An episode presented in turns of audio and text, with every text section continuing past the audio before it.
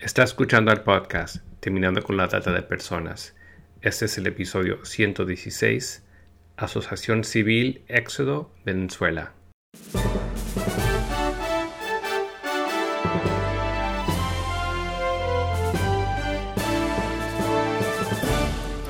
Bienvenido al podcast Terminando con la Trata de Personas. Mi nombre es Gilbert Contreras. Y mi nombre es Virginia Contreras. A través de nuestros episodios, que se emitirán cada dos semanas, buscaremos empoderarlo a usted con herramientas para estudiar el asunto, ser una voz y hacer una diferencia para terminar con la trata de personas. Buenos días, Reina. Qué gusto poder hablar contigo en esta mañana para dar a conocer a nuestra audiencia el trabajo que estás realizando, entre otras cosas, para la prevención de la explotación de seres humanos desde tu área de servicio. Muy buenos días, Virginia. Muchísimas gracias por el espacio y la oportunidad de estar aquí. Éxodo es la organización que tengo la oportunidad de dirigir. Éxodo es una asociación civil dedicada a la investigación, asesoramiento, sensibilización, formación en materia de movilidad humana, haciendo énfasis en la prevención de las distintas formas de violencia basada en el género eh, y con ello en la forma más extrema que es la trata de personas y todas las formas de explotación, desde el enfoque de los derechos humanos, género e interseccional. En todas nuestras acciones, eh, de igual forma se hace atención, acompañamiento y apoyo psicosocial a las personas supervivientes. ¿Cuándo y cómo fue el origen de esta asociación civil? Fíjate, nosotros creamos Éxodo, yo fui una de las fundadoras. Eh, nosotros creamos Éxodo en el año 2018 como consecuencia del contexto de movilidad humana que se, estaba, eh, que se está registrando en Venezuela. Es decir, eh, una movilidad humana masiva, insegura, mucha gente saliendo por las fronteras marítimas, terrestres, sin planificación, eh, muchas veces pasando o haciendo uso de pasos irregulares, es, decir, no por los puntos de control de migración. Esta situación, como lo ha dicho la OIM, lo que hace es incentivar y favorecer la trata y explotación de personas. Entonces, en ese sentido, nosotros eh, eh, al ver eh, y observar esta situación, eh, hicimos énfasis en la prevención de la trata de personas y todas las formas de explotación. Y sabemos que las crisis humanitarias eh, aumentan la vulnerabilidad ante la trata de personas, y hacías referencia a la movilidad humana. ¿Por qué es un proceso tan complejo?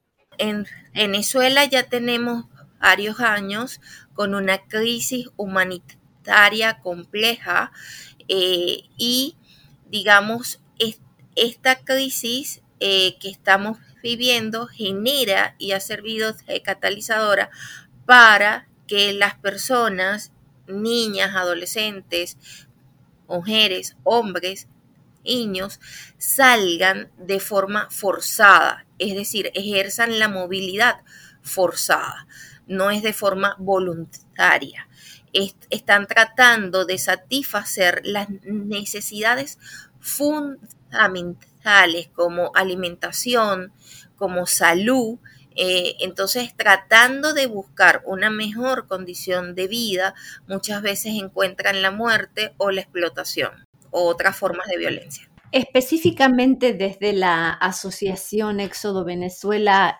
quisiéramos conocer más los procesos que, ejecutan, en qué consisten, cómo son las campañas que realizan. Bueno, desde el año 2018 nosotros comenzamos primero con una investigación para saber, porque a pesar de que ya en el 2018 ya eh, existía una tipificación de trata, explotación en Venezuela, queríamos era saber qué se sabía o qué las, cómo las organizaciones hacían atención y acompañamiento, ir a las organizaciones de la sociedad civil y las instituciones. Por eso se hizo una primera investigación y en esa investigación se se pudo precisar que no no existía un conocimiento muy profundo de cómo abordar, a veces no se sabía cuál era la diferencia entre trata y prostitución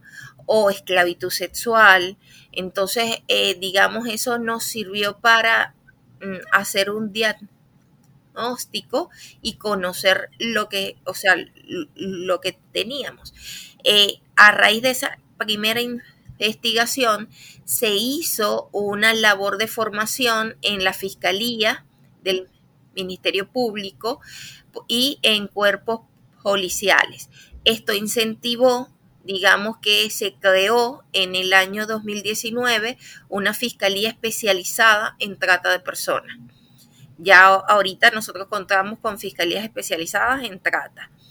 Eh, y eh, digamos, de y posteriormente en el 2019 eso fue labor de formación, sensibilización en comunidades, instituciones, cuerpos policiales. Muy poca información había, eso sí lo pudimos, eh, se confundían que era trata con tráfico, por ejemplo, o eh, digamos en el año 2020 comenzamos con la campaña trabajando con Asobiluz, era eh, para la divulgación en la campaña Protege, que era eh, para prevenir la trata infantil. Entonces, digamos, gracias a esa campaña que comenzamos en el 2020, llegamos a muchos lugares, o sea, a Deltamacuro, Zulia, Amazonas, a sitios en los que digamos, normalmente no hubiéramos llegado y eso es gracias a que usamos el WhatsApp como una herramienta pedagógica que nos sirvió para hacer foro chat.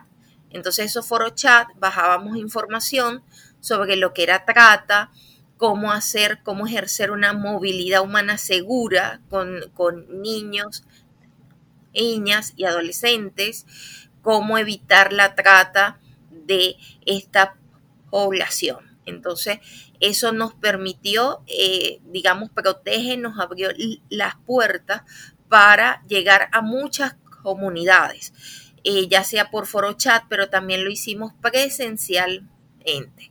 Fuimos a comunidades, eh, digamos, a las comunidades más vulnerables y allí se hacían también estos talleres. Después, en el año 2021, eh, iniciamos con la campaña de la mejor ruta y también la campaña que siempre hemos tenido hasta o más trata que en esa se hacen eh, eh, se dan consejos de cómo evitar la trata y toda forma de explotación. Y en, en la mejor ruta hablamos sobre movilidad los derechos humanos de las mujeres migrantes, de las mujeres en los contextos de movilidad y de los riesgos en la ruta migratoria.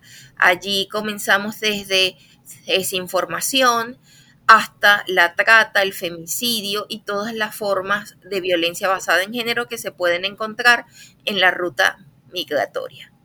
En esa campaña hemos llegado, hemos alcanzado más de 3.000 personas en el territorio venezolano, en actividades presenciales y por actividades por redes sociales. Has hecho referencia al tema de mm, una mejor ruta, una movilidad segura. Tal vez hay alguien que nos está escuchando en países donde están ocurriendo estos desplazamientos, ¿Qué podrías, qué tips podrías dar al respecto? ¿Qué cosas tendrían que prestarse atención en un caso de movilidad? es fundamental ejercer una movilidad eh, planificada. Eh, digamos, gracias a la guía Protege que fue elaborada por UNICEF, allí aprendimos siete acciones claves, por ejemplo. Una de las acciones claves es elegir el momento adecuado, pero también está la información. Si quieres e-, ejercer la movilidad, lo primero es buscar información ah, del lugar al que quieres ir, cuáles son los trámites que se requieren para poder ingresar, eh, digamos, eh, cuáles son las mejores rutas, eh, digamos, que se pueden llegar a tomar. Entonces, es planificar toda la movilidad.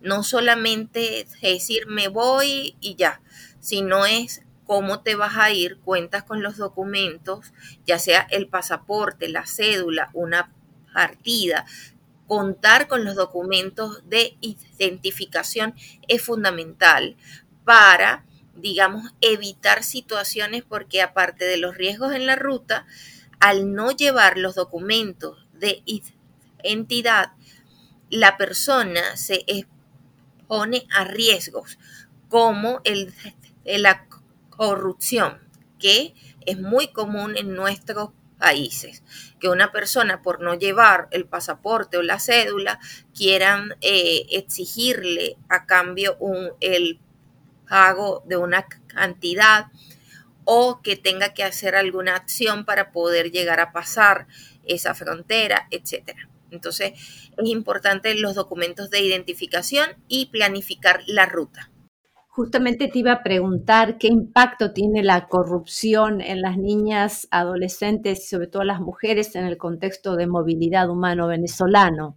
Fíjate que una de las investigaciones que les invito a ver en nuestra página web eh, es precisamente sobre la corrupción, las consecuencias que genera en las niñas, adolescentes y mujeres. Eh, esa investigación fue realizada por mi compañera Norma Ferrer. En la investigación ella habla de cómo la corrupción se, digamos, eh, no, la corrupción es, puede ser, por una parte, la gran corrupción puede ser catalizadora de, de lo que es la movilidad humana. ¿Por qué? Porque esa gran corrupción es la que ha generado la crisis humanitaria que tenemos.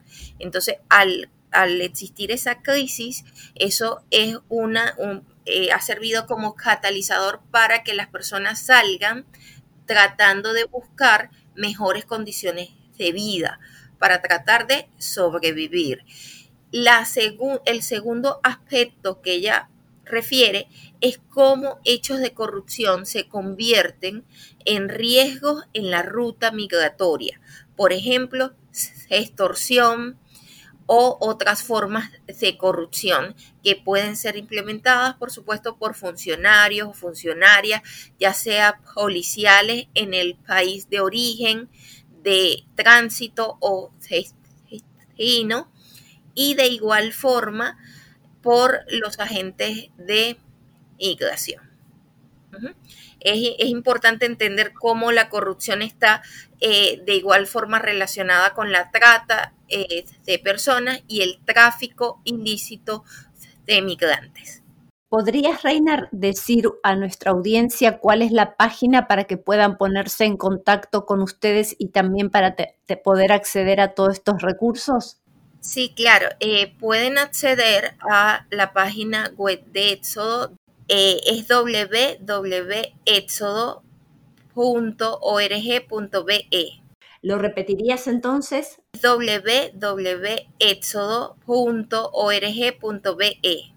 ¿En Venezuela tienen una línea directa y si, si es el caso, cuál es para reportar posibles casos de trata de personas?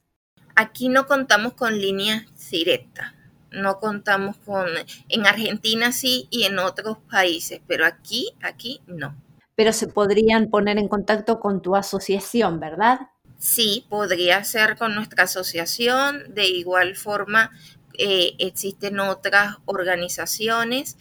Éxodo.org.b También quería que nos pudieras hablar acerca de las desapariciones de niñas, adolescentes y mujeres en Venezuela, si es que tienen un registro nacional de personas desaparecidas o extraviadas. Fíjate, en Venezuela no existe actualmente un registro oficial de personas extraviadas o desaparecidas. Es decir, no contamos con un registro que lleve las autoridades, las instituciones eh, competentes que muestren cuántas personas han desaparecido o se encuentran extraviadas. Sin embargo, desde Éxodo, con la eh, investigación de la mejor ruta, con la campaña de la mejor ruta, Éxodo y la organización Utopics, con la investigadora Aimee Zambrano y mi persona hicimos una investigación el año pasado en, el que, en la que tuvimos la oportunidad de enfocar las desapariciones y fijar la atención porque ya esto ya venía desde el año 2019. Es más, antes del 2019 ya hemos registrado hechos. Sin embargo, comenzamos desde el 2019 con las desapariciones que ocurrieron en alta mar, específicamente desde Guiria a Trinidad y Tobago o desde Falcón a Curazao, eh, que han desaparecido en embarcaciones y nunca aparecieron los cuerpos ni rastros de las embarcaciones. Tremendo, tremendo. ¿Tienen un número de la cantidad de emigrantes? Eh, actualmente no, eh, ahorita no se lleva exactamente, es muy difícil saber cuántas personas han salido de Venezuela. Es decir, no sabemos a ciencia cierta cuántas, digamos, hay proyecciones. Ahorita tenemos en la plataforma de ACNUR o IM y que eh, tiene el sistema humanitario, es aproximadamente 6 millones de personas pero para este año se proyectaban 8 millones. Sin embargo, no podemos saber a ciencia cierta cuántas personas exactamente salen, porque muchas han salido por los llamados pasos irregulares o las llamadas trochas. Entonces, allí no se lleva el conteo de cuántas personas salen. Recordemos que la frontera de Venezuela con Colombia o Venezuela con Brasil o con los otros países son fronteras terrestres, son irregulares, son territorios que de difícil supervisión o vigilancia, eh, en donde existen estas llamadas trochas que son los pasos irregulares que no son controlados por los estados. También queríamos preguntarte para conocer más la condición de la trata en Venezuela. ¿Cuál es el perfil que hay de trata? ¿Hay trata interna? Eh, fíjate, aquí hay que, o sea, debemos entender que aquí en Venezuela podemos eh, estar en presencia se trata interna, es decir, eh, existen dinámicas donde, por ejemplo, jóvenes, sobre todo qué edades, en las desapariciones que tienen como fin, la, eh, de, de hecho, la segunda causa de las desapariciones de niñas, adolescentes y mujeres en Venezuela es la trata de personas. Y normalmente las edades oscilan desde 13 años a 25. Entonces, eh, digamos, y cuáles aquí podemos observar trata desde como, por ejemplo, Anzuategui o otros estados hacia la región de Bolívar, hacia el estado Bolívar. ¿Por qué el estado Bolívar? Porque allí existe la explotación del arco minero, es decir, explotación de minería. Y cuando hay explotación de minería, normalmente vamos a ver explotación laboral, cómo se usan niños, adolescentes eh, y hombres también para la explotación eh, pero también a niñas, adolescentes y mujeres para explotación sexual. Eh, eso internamente, pero también se observan cómo han desaparecido jóvenes venezolanas, mujeres venezolanas, por ejemplo, en el estado Bolívar, y terminan siendo rescatadas en Trinidad y Tobago al ser explotadas eh, sexualmente, por ejemplo. Entonces, ¿quiénes operan o cuál es el perfil de los tratantes? Cualquier persona. Hemos tenido familias. De hecho, el año pasado se, el Ministerio Público desarticuló una red que operaba, era toda una familia que operaba entre el Tamacuro, Guiria y Trinidad y Tobago. ¿Qué pautas culturales existen en tu país que puedes ver que tienen esta incidencia en todo lo que tiene que ver eh, de la violencia contra las mujeres? Bueno, eh, como eh, al igual que muchos otros países de, la región, aquí tenemos un sistema cultural patriarcal que a pesar de los avances que hemos logrado, porque se han registrado avances, todavía hay mucha, eh, mucho que hacer. Mucha educación, es fundamental la educación para producir los cambios eh, socioculturales eh, de estos patrones socioculturales patriarcales. Y por eso desde Éxodo hemos hecho énfasis en los talleres, en las comunidades, pero no es solamente ir a hablar, sino tratar de digamos, de que las personas puedan reflexionar sobre su proceso de, eh, de socialización y cómo desde sus espacios pueden contribuir para que esta realidad llegue a cambiar. Éxodo como organización, como asociación, nosotros trabajamos en alianzas con otras organizaciones en Venezuela como Tinta Violeta, Mulier, otras organizaciones eh, que hacen vida en Venezuela. Pero de igual forma hemos establecido redes en otros países como OUTRAT que nos permite llegar a Chile, Argentina, Colombia y tener compañeras en diferentes eh, países, incluyendo Trinidad y Tobago. Lo que quisiera es, ya que esta entrevista va a ser escuchada por muchas personas, entender que los venezolanos y venezolanas están saliendo no porque quieran salir, sino porque se han visto obligados, obligadas a dejar sus hogares, su país de origen, eh, para buscar unas mejores condiciones de vida. Eh, por ello, eh, le solicito amablemente un proceso de reflexión, entender y mucha empatía y solidaridad. Muchísimas gracias, Reina. Únase a nosotros en la lucha contra la trata de personas y le daremos herramientas que necesita para marcar la diferencia en su comunidad. Visite nuestra página web terminando con la trata.org. Terminando con la trata.org.